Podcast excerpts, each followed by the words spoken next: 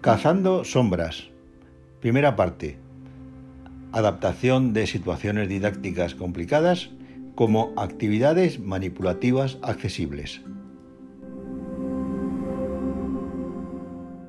No, no se trata de cazar fantasmas ni perseguir almas en pena, sino presentar un recurso sencillo, doméstico, para hacer frente a situaciones en principio dificultosas para estudiantes que carecen de visión. El detonante fue la llamada de un compañero, Joaquín, de la Facultad de Educación de Tarragona, y la pregunta, oye, ¿cómo tratáis vosotros las sombras? Estuve a punto de responderle que yo no tenía ninguna relación con el espiritismo, pero me aclaró.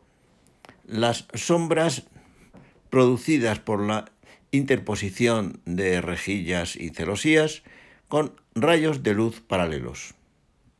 Lo cierto que al haber desterrado de las aulas la geometría del espacio, ese tema no se trataba en ninguno de los niveles educativos, ni de primaria ni de secundaria. En matemáticas, podría ser que en arte sí. Así que mi respuesta fue negativa. No tratamos esos temas. Yo nunca he tenido necesidad de, tratar esos temas. Lo estudié en el bachillerato, en su momento, con la geometría del espacio. No las rejillas y celosías, pero sí otros problemas de proyección ortogonal sobre el plano. Así que recogí el guante y además tenía una oportunidad preciosa, que era el taller de matemática en el Colegio de Ciegos de Madrid, con estudiantes entre 14 y 17 años que habían tomado la asignatura precisamente porque no les gustaban las matemáticas. Al tener programas abiertos, podríamos realizar experimentos sin riesgo de que se perdieran contenidos. Joaquín también me dijo que habían intentado resolver la situación con alambres y con hilos, pero no encontraron salidas. Me arremangué y me puse manos a la obra. Primero buscando documentación. Como era de esperar, no encontré nada.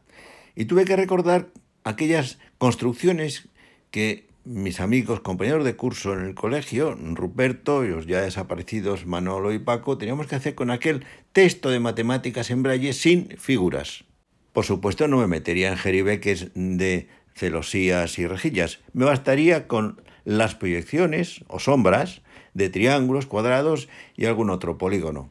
Pero habría que construir un material, definir un itinerario didáctico y sobre todo encontrar una metáfora para el fenómeno de la luz, porque en el grupo había una chica y un chico que eran ciegos tempranos. Y para los ciegos tempranos y congénitos, los conceptos de luz, sombra, penumbra son meros conceptos teóricos. A lo sumo, guardan relación con el fenómeno del calor producido por el sol y cuando algo se interpone y nos libra de ese calor o luz. Pues bien, este será el contenido de esta charla y la siguiente, estos dos episodios del podcast.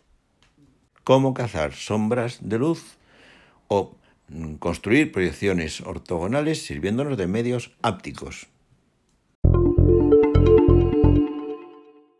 El itinerario didáctico estaba claro, constructivo. Proyecciones ortogonales sobre plano de figuras planas elementales, triángulos, cuadrados, y el problema estaba en las líneas proyectantes. Llegué a la conclusión que Joaquín tenía razón. No los hilos, sí los alambres, por su rigidez, eran los proyectantes más adecuados pero hacía falta una superficie donde esos alambres pudieran eh, fijarse para que no se desplazaran con la exploración áptica. Es decir, donde pudieran clavarse. El colegio fue generoso. Me adquirió unos tableros de corcho pequeños, de los que se utilizan como tableros de anuncios en las empresas. Yo había pensado también que podían hacerse con cartón de embalaje, si es necesario, en varias láminas pegadas ya que permitían que se clavaran alambres verticalmente. Pero en lugar de alambres, también adquirimos agujas de tricotar, como las que usaban nuestras madres y abuelas para hacer jerseys, guantes y bufandas, para tejer la lana, que todavía se encontraban en el mercado y se siguen pudiendo encontrar en muchos lugares. Si no, pues alambres suficientemente rígidos.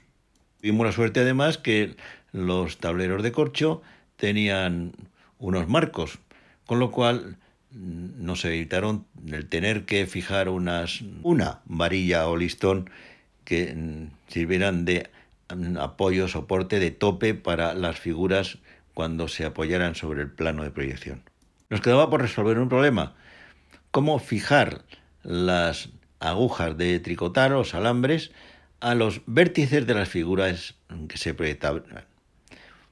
Tras varios intentos llegamos a una solución la más simple, como siempre, la que más cuesta por ser la más simple. Con unas cintas elásticas muy finas, planas, asomaba el doblez o ojal o lazo por el vértice.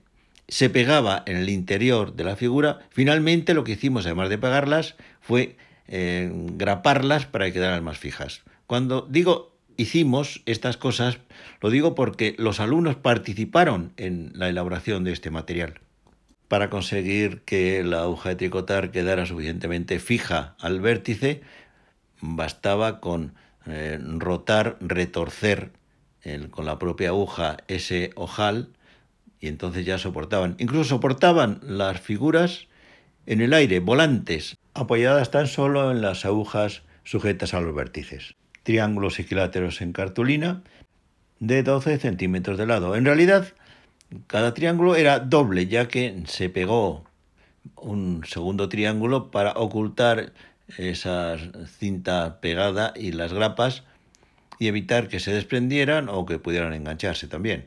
Y por estética, evidentemente. Y lo mismo se hizo con los cuadrados, cuadrados de 12 centímetros de lado. No lo he mencionado, pero mi primera preocupación, y la que me llevó más tiempo indudablemente, fue la de encontrar una metáfora para las proyecciones ortogonales. O lo que es lo mismo, una metáfora de la luz, aunque la luz misma ya es una metáfora de las proyecciones ortogonales, ya que con fenómenos físicos solo coinciden en la zona tropical dos días al año en cada punto, nunca en Madrid. En esos lugares y momentos, la luz coincide con la proyección ortogonal. La luz viene desde arriba, cenital, justamente. ¿Y qué otro fenómeno físico hay que venga desde arriba, que caiga perpendicular al plano del suelo? La lluvia.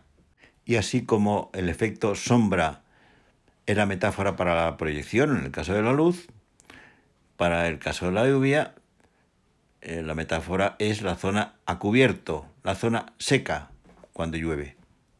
Y la metáfora nos podía servir incluso para las proyecciones oblicuas, es decir, la lluvia sobre un plano inclinado. Y como después se comprobó, la metáfora fue aceptada inmediatamente con todas sus consecuencias. Después no fue difícil encontrar un problema que fuera motivante, una situación problemática que desencadenara la investigación por parte de los estudiantes de los estudiantes de aquel grupo del taller de matemáticas del Colegio de Ciegos de Madrid, entre 14 y 17 años, tampoco amantes de las matemáticas abstractas. Daré las tres versiones, la abstracta desnuda, la versión vestida de luz y la versión que fue la que se presentó a los alumnos vestida de lluvia.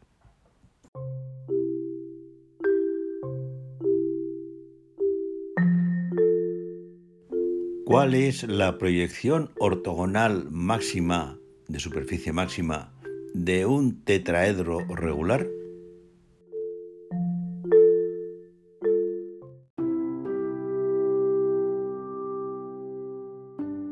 ¿Cuál es la sombra máxima que puede producir un tetraedro regular sobre un plano al interponerse con un haz de rayos luminosos perpendiculares a ese plano?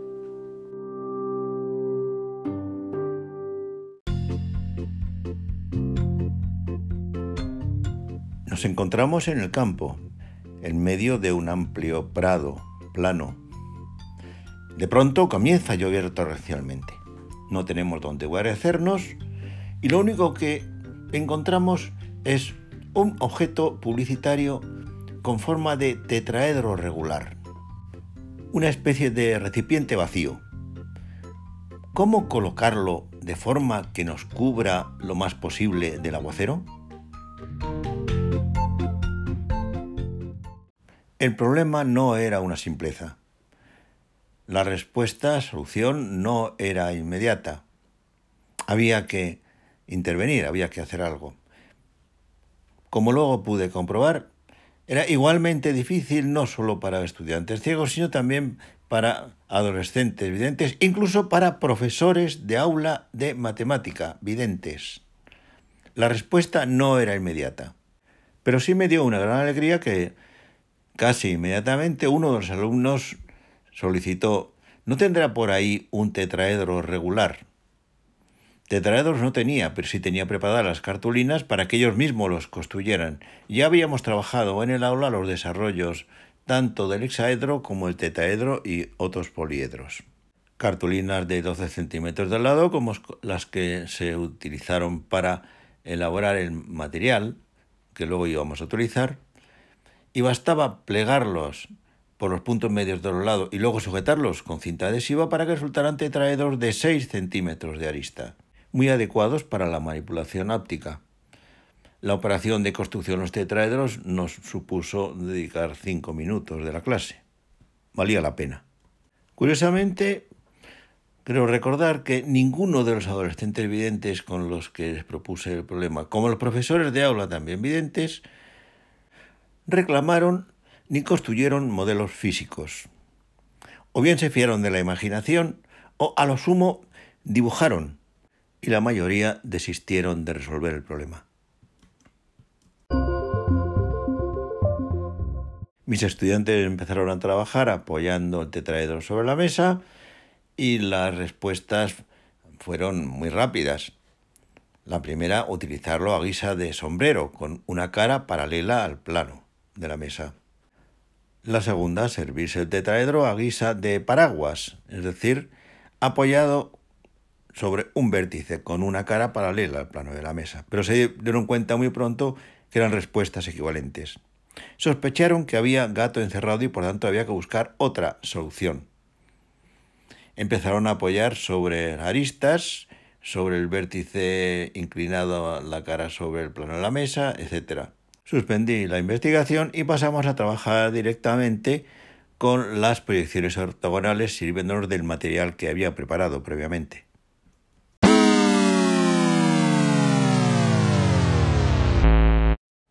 Para el trabajo de las proyecciones con triángulos nos servimos, como ya he dicho, de los tableros de corcho, uno para cada dos alumnos, así como un triángulo con sus tres ojales para pasar las agujas de tricotar y tres agujas de tricotar.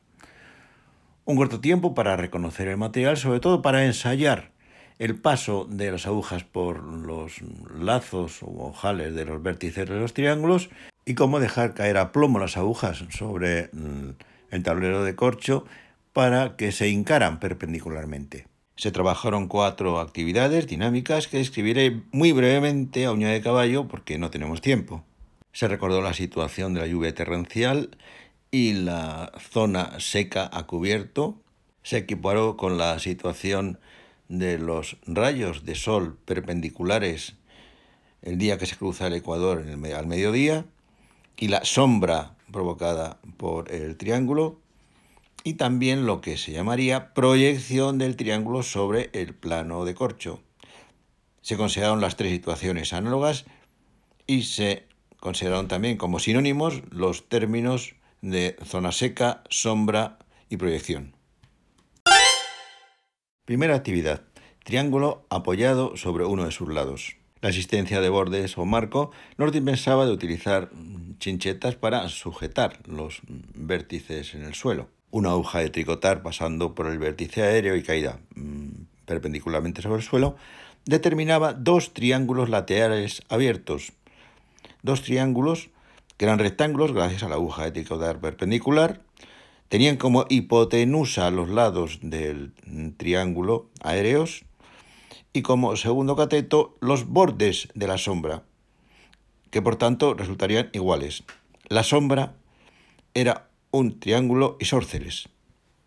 Bastaría medir la porción de mástil o aguja junto con la altura del triángulo para determinar la altura y por tanto también el área de ese triángulo isósceles, sombra o zona seca o proyección del triángulo. Proyección que variaría según eh, ampliáramos el ángulo que formaba el triángulo con el suelo. Máximo el propio triángulo, mínimo cero cuando estuviera vertical, perpendicular al suelo. Como variaba el ángulo de la sombra en el pie del mástil o de la aguja de tricotar, desde los 60 grados, cuando el triángulo estaba reposando sobre el suelo, el ángulo iba aumentando, en algún momento sería ángulo recto y luego ya pasaría a ángulo obtuso hasta llegar al ángulo llano cuando el triángulo estuviera perpendicular. Por supuesto, no se efectuaron mediciones de cálculos porque no era necesario. Interesaba el método, la variación, las formas. Segunda actividad. El triángulo con un vértice en el suelo tablero de corcho sujeto con una chincheta y los otros dos mantenidos a la misma altura por dos agujas de tricotar perpendiculares al suelo, al corcho. Surgió inmediata la conjetura de que la sombra o zona seca era un triángulo isósceles. El lateral determinado por el lado elevado del triángulo era un rectángulo y los otros dos triángulos rectángulos iguales con hipotenusa los lados elevados del triángulo resultaría inmediato calcular el área de esa sombra, ya que la base, lado distinto, sería igual al lado elevado del triángulo horizontal y la altura se podría calcular exactamente igual que en el primer caso. Tercera actividad, semejante a la anterior, pero con los dos vértices elevados a distinta altura. La sombra o zona seca resultaría ser un triángulo escaleno, con sus tres lados menores que el, lado del triángulo equilátero de cartón, que podrían calcularse sin más que medir la altura de los mástiles o porciones de las agujas de, de tricotar proyectantes y los dos triángulos rectángulos laterales abiertos, así como el trapecio determinado por el lado elevado del triángulo. Para la cuarta actividad era necesario mantener volante el triángulo sostenido por tres agujas de tricotar pasado por los ojales de los vértices. Y se comprobó inmediatamente que la sombra era igual a las bases de, o puntos de intersección de las agujas de tricotar con el suelo de corcho. Bastaba deslizar horizontalmente hasta que tocara con el suelo del triángulo y por tanto no importaba la posición que tuviera en, triángulo flotante aéreo. Lo importante era desplazarlo paralelamente hasta que tocara el suelo, ya fuera con un vértice o con dos o los tres si era horizontal. La construcción total de este tenderete equivalía o bien a un prisma o un prisma seccionado. Dejando a un lado los triángulos y las agujas de tricotar, se retomó la investigación con el tetraedro, para cubrirse de la lluvia. Recordemos aquí que se habían propuesto dos soluciones equivalentes en la cobertura con una cara para ir al suelo, ya fuera en posición de reposo o en posición invertida. Ahora, recordando las actividades que se habían realizado con el triángulo y las agujas, empezaron por apoyar el tetraedro sobre una de las aristas. Al ir levantando el otro vértice del triángulo base, la sombra o zona seca se iba reduciendo en un triángulo isósceles, hasta el momento en que la cara contigua con la arista común apoyada en el suelo se encontraba vertical, perpendicular al plano del suelo, porque a partir de ese momento, si bien seguía reduciéndose la sombra o proyección o zona seca de la cara que se iba levantando, por aquí aparecía la sombra o zona seca en forma de triángulo, obtusángulo en principio. Fueron los propios alumnos los que advirtieron que en conjunto la sombra formada por estos dos triángulos era un cuadrilátero, dos triángulos isósceles unidos por la base, una forma de cometa o de avión de ala delta. ¿Habría un momento en que esta figura tuviera área máxima, sombra máxima, que mejor nos cubriera de la lluvia? Porque uno de los triángulos iba menguando, mientras que el otro iba creciendo. Pero hubo un momento en que una de las parejas de alumnos observó, y luego se unieron otras, en que había un momento a partir del cual la situación se repetía, pero de forma simétrica, es decir, lo que antes sucedía a un lado de la arista apoyada en el suelo, ahora pasaba al otro. Es decir, el triángulo que venía siendo acutángulo pasaba a obtusángulo y el nuevo triángulo pasaba de ser muy obtusángulo a acutángulo. ¿Cuándo sucedía esto? Coincidía con el momento en que la arista que unía los vértices de los triángulos que determinaban las sombras se encontraba en posición horizontal. ¿Cuál era la sombra o zona cubierta en este momento? Hubo unanimidad. Se trataba de un cuadrilátero con los cuatro lados iguales. Había que comprobarlo. Ya se había visto en las actividades. Los triángulos rectángulos abiertos, los cuatro triángulos rectángulos, tenían las mismas hipotenusas y tenían iguales uno los catetos. Por lo tanto, el cateto límite de las sombras o zona cubierta, lados del cuadrilátero sombra, los cuatro lados eran iguales.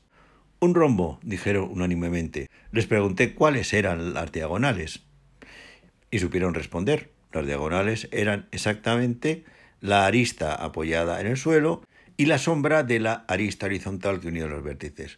Por lo tanto, las dos diagonales eran iguales y se trataba de un cuadrado. Pero cuidado con engañarse, había que comparar. ¿Cuál era mayor? ¿El área de este cuadrado cuyas diagonales eran iguales a la arista del tetraedro? ¿O el área del triángulo equilátero que tenía del lado la arista del tetraedro?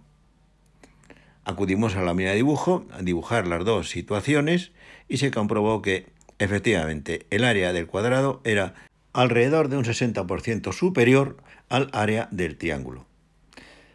La manipulación nos había permitido encontrar la solución a la sombra máxima por proyección ortogonal de un tetraedro regular.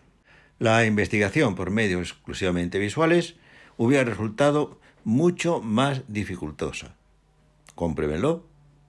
Pero esto no era lo más importante. Lo más importante era otra cosa.